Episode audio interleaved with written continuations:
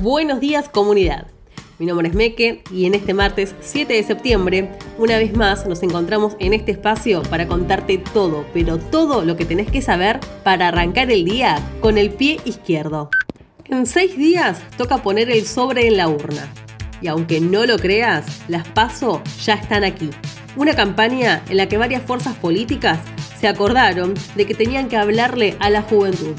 A esa juventud que el domingo vota pero que todos los días labura o busca trabajo, estudia o tuvo que abandonar los estudios y se pregunta cuándo va a poder tener una vida digna. Todos hablan, pero la única fuerza política que quiere un futuro, pero de verdad para esa juventud, es la del Frente de Izquierda Unidad. Cientos de candidatos y candidatas jóvenes en todo el país lo demuestran a diario. No solo te hablan de esa realidad, sino que también se organizan y luchan para cambiarla. Una pelea que tiene un episodio importante en estas elecciones, pero que sigue mucho más allá. Compartamos hoy el video que dejamos en el texto y salgamos a buscar a esa juventud para que se sume a esta campaña. Mientras tanto, el gobierno hace chistes sobre garchar y hasta se animan a decir que discutirían la legalización de la marihuana. Pero los candidatos del Frente de Todos, como Santoro y Tolosa Paz, se la pasaron elogiando a Bernie, responsable del gatillo fácil de la bonaerense durante la cuarentena. Los cambiemitas también se preocupan ahora que llegan las urnas. Se hicieron cuentas de TikTok y tiran chistes.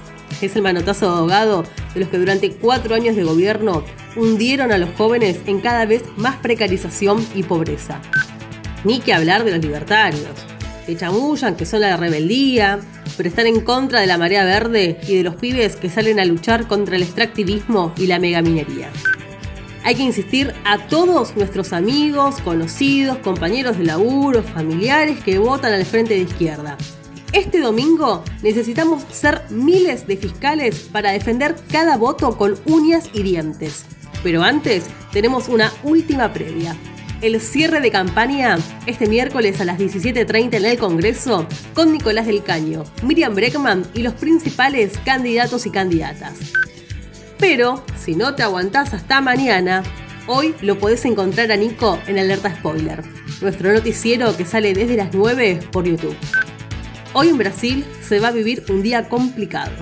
Bolsonaro y la extrema derecha van a intentar hacer una demostración de fuerzas en las calles en medio de una crisis política que golpea al gobierno de la misma forma que la crisis económica golpea a las masas. El partido de Lula y los sindicatos no quieren enfrentarlo en las calles. En la nota que dejamos en el texto, nuestros compañeros de Esquerra Diario Brasil explican por qué es clave que la clase trabajadora se ponga de pie para enfrentar a los derechosos.